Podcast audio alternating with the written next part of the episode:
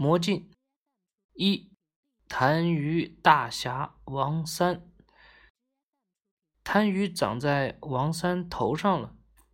王三是地鼠镇上鼎鼎有名的坏家伙，也就是说，他是地鼠中的坏蛋。他总是和别人打架，偷邻居家的东西，欺负老人和孩子。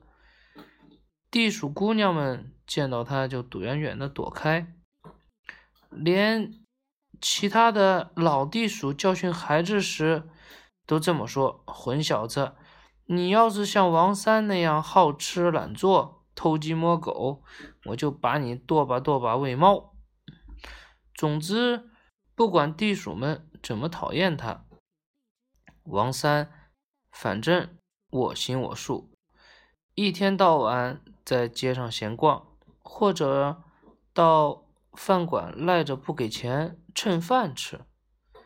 这天，王三又从数四叔的杂货铺里顺手牵羊偷了一只痰盂，顶着头上，得意洋洋向集市走去。谁要痰盂？谁要痰盂？便宜啦，便宜啦！谁要？谁要？他大声吆喝着，忙忙碌碌的地鼠们一看是王三来了，王三来了，纷纷避开他。王三大大咧咧，边走边喊：“痰盂摇摇晃晃，差一点儿从头上掉下来。”呸！你还想跑？他嘟囔一句，抱着痰盂使劲儿向下一扣。啊哇，嘿！这一下子就什么都看不见了。痰盂紧紧的把他的头给罩了进去，肚大劲小的痰盂正好卡在他脖子上，怎么拽也拽不下来，急得他又蹦又跳。他就是王三。对他就是那个王三。嗯，快来帮帮忙呀，大爷大婶们，谁来帮我把这该死的东西给弄下来？大爷大婶们，他急得嗷嗷叫，赶集的人们禁不住哈哈大笑，却没有一个人去帮他。折腾了半晌，痰盂就像长在了他的头上一样纹丝不动。王三拿头使劲儿向地上撞，摸着什么摔什么，碰着什么踢什么，活该！他疯了。地鼠们高兴地说着笑着，从他身边走开。精疲力尽的王三终于坐在地上，嚎嚎大哭起来：“我怎么这么倒霉呀？哎呀，这可怎么办呀？” 鼻涕眼泪从痰盂里流下来。天黑了，王三听不见周围有动静，有些害怕，他大声叫道：“有人吗？”怎么一点声音也听不见了？现在是什么时辰了？集市上空空荡荡，地鼠们干了一天的活，都回家睡觉去了。一只觅食的黄鼠狼大伯突然发现长着硕大的头的怪物，吓得跳起来，嗷嗷叫着跑掉了。王三绝望的在寒风中。蜷缩着挨过了他有生以来最冷最饿的一夜。渐渐，他听见了微弱的鸡叫声，畜牲口滴滴答答走路的声音。他坐起来，竖着耳朵，仔细辨认声音传来的方向。有人吗？快来人呀！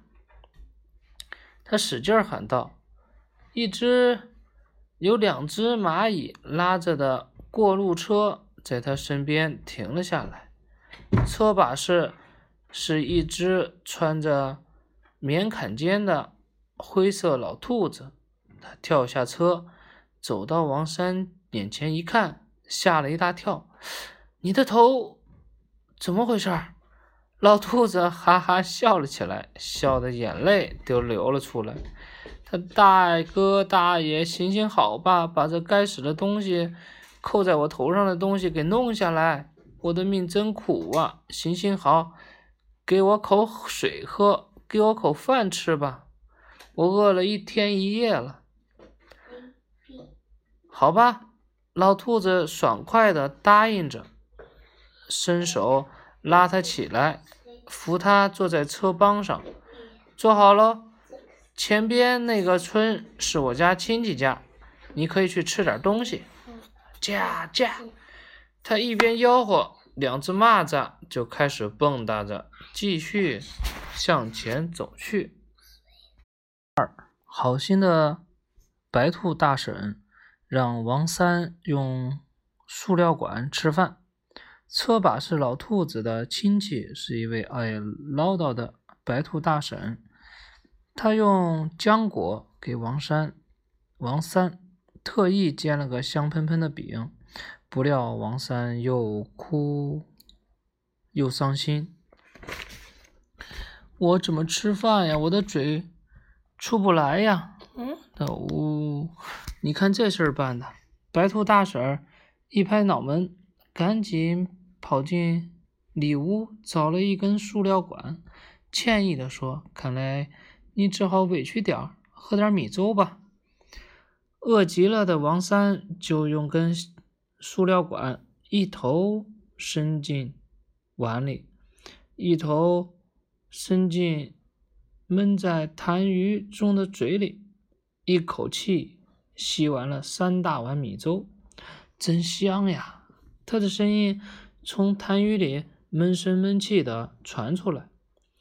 白兔大婶一家下地干活去了。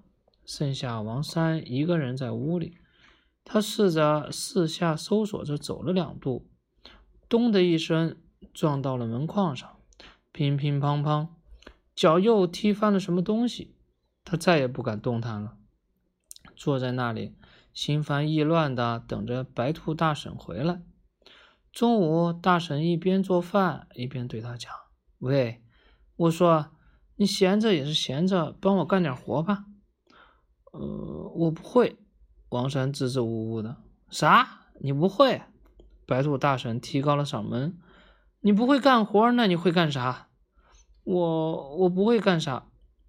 大婶停下手中的活，盯着痰盂说：“你要是啥也不会干，那不得饿死呀？会不会剥花生？嗯这个我会，会剥花生。”王三有点高兴。我可警告你。可别说我不相信你们地鼠！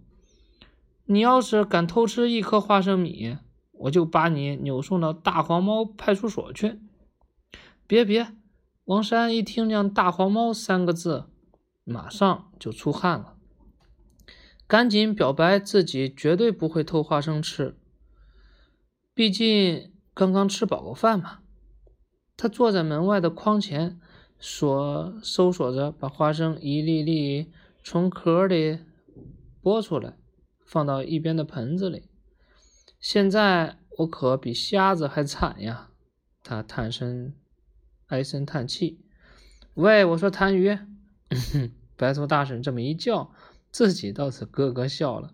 你是不是从地鼠镇来的？王三点点头。哼，白兔大婶用勺敲敲锅沿儿。狠狠的道：“说道，你们那边有个混小子王三吧？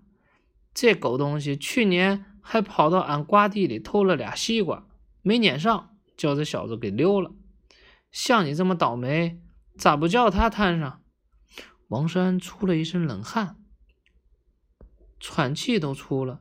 幸亏带着痰盂，不然叫白兔大婶、白兔大婶认出来，还不拿烧火棍把他给抽跑呀？这时，他忽然听见“啾啾啾啾”的叫声，接着一个尖声尖气的声音说：“咦，这不是地鼠王三吗？哈哈，就是戴个瓷帽子，我也能认出你来。”又一个声音说：“雀大雀老大，我得给白白兔大婶说说，他可是个贼，别让他偷了他家的东西去。”完了完了，听了两只麻雀的对话。王三的脑袋一下子大了起来，他摸起一把花生，凭着感觉朝那边的麻雀撒过去。两只麻雀飞过去抢花生，花生根本顾不上举报他了。王三又紧张又庆幸，连饭都没吃好。他跟白兔大婶说要走，大婶想了想说：“行，在这儿待着也不是事儿，还是去城里的医院看看大夫能不能把痰盂给弄下来。”临走，好心的白兔大婶给送。给他准备了一罐路上喝的粥，还把塑料管和一根竹竿递在他手里，随手又塞给他了几块钱，拿上吧，你也怪不容易的。白兔大婶把他领到通往县城的大路上，叮嘱道：“要是万一这痰盂没法去掉，我寻思着你这一辈子要饭怕也不行，你得学点手艺，干活挣钱养活自己，一定要小心呀。”可别让大黄猫看到你。王三点点头，转身慢慢走了。三，王三想撞死自己，可又有痰盂护着头。王三像个真正的瞎子那样，用竹竿哒哒探着路，盘缠着走着。走路的蚂蚁，开车的蚂蚱。拉脚的蛐蛐都停下来，奇怪地打量着这个头扣大痰盂的人，随后发出一阵阵哈哈哈的大笑声。顽皮的喜鹊往痰盂上扔石头瓦块，砸得他眼冒金星。一些从地头钻出来的鹌鹑笑得浑身发抖，又觉得它很可怜，就大声的喊着。把喜鹊们撵跑了。地鼠王三丢下竹竿，一屁股坐在地上，鼻涕眼泪又从痰盂里长长流了下来。我看不见，嗯，你们都欺负我。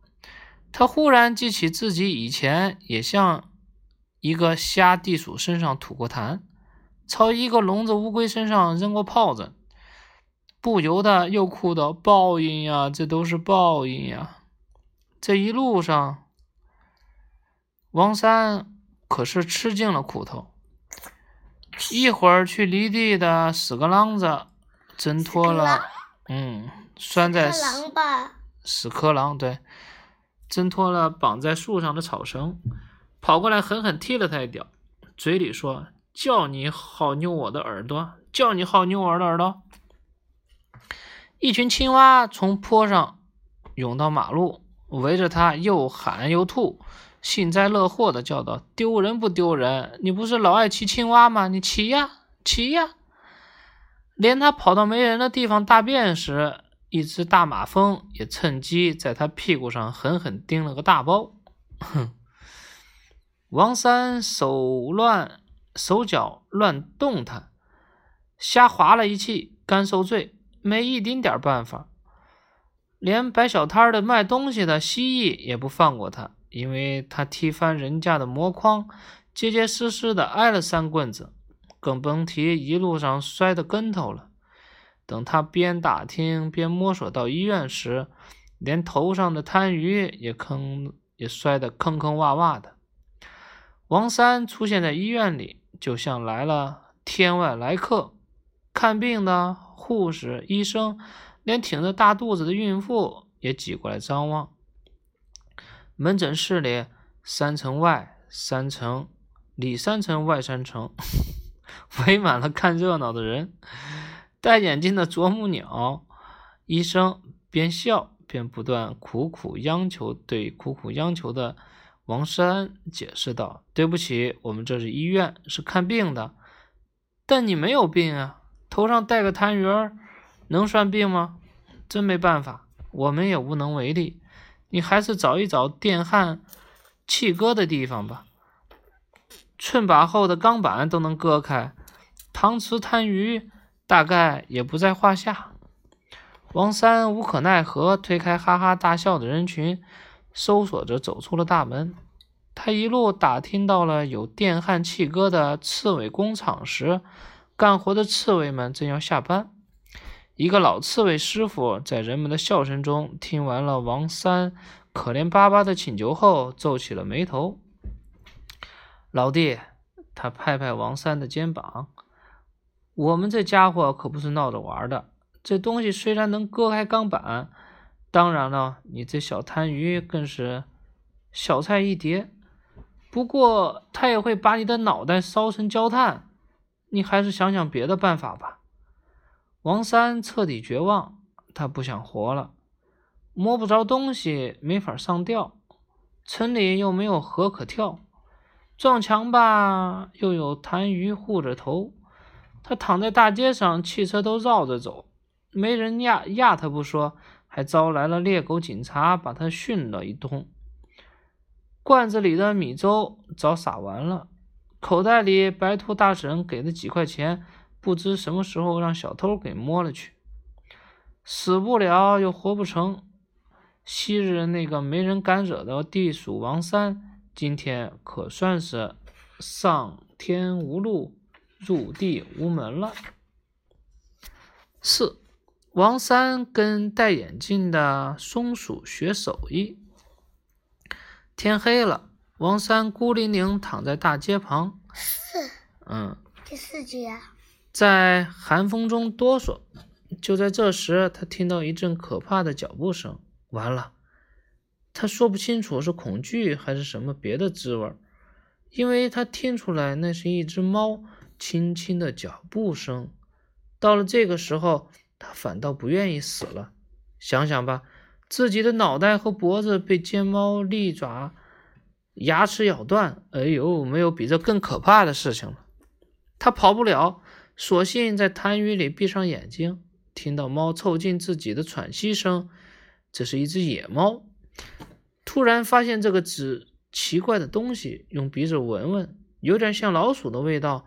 他张开嘴一口咬住，不料，当枪一声，当啷一声，把牙齿硌得生疼。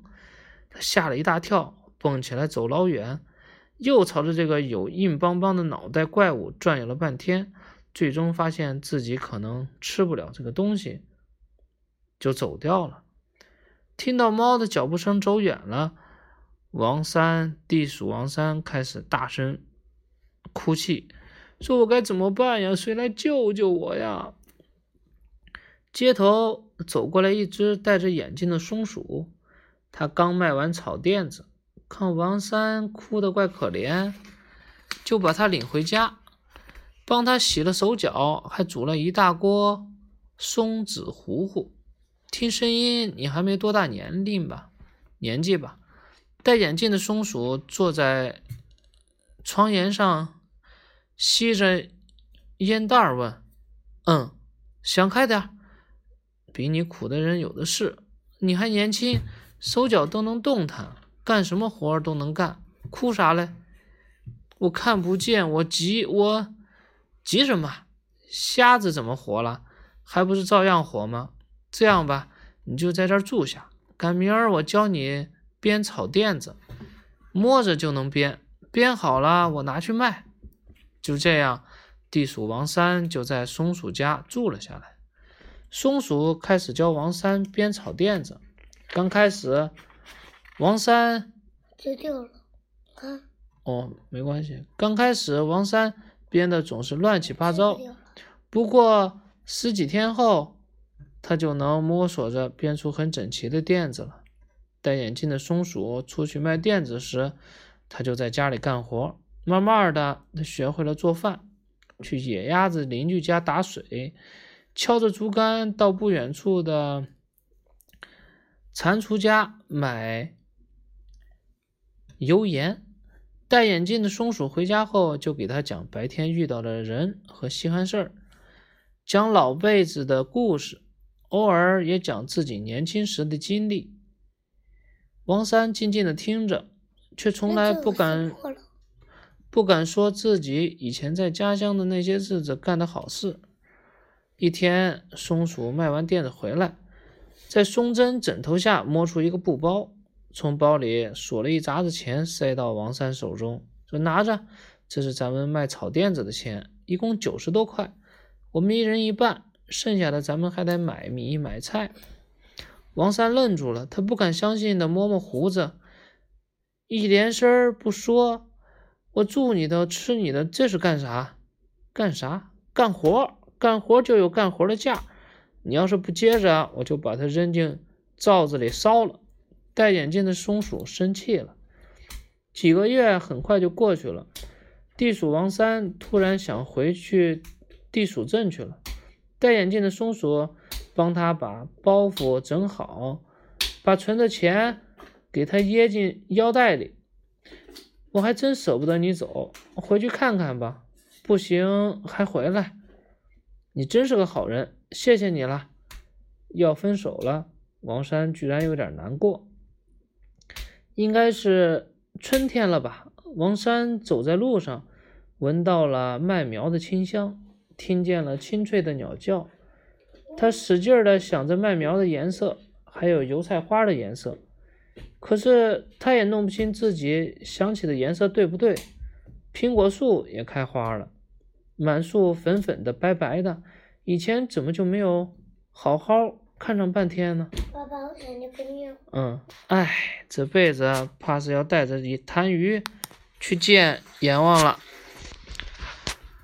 五，王三低头一鞠躬，你猜怎么了？王三回来的消息很快在小镇里传开了，不亚于一只老虎闯进村子，地鼠们纷纷议论：祸害，他怎么又回来了？他还带着那顶 瓷罐子。哈哈，哎呀，空调是不是有点凉啊？活该，看他以后怎么使坏。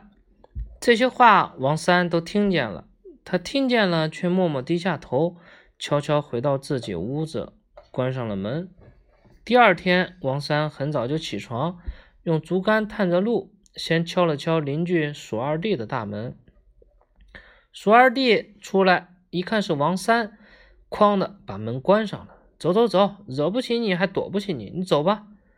王三愣了一会儿，就在门外大声喊。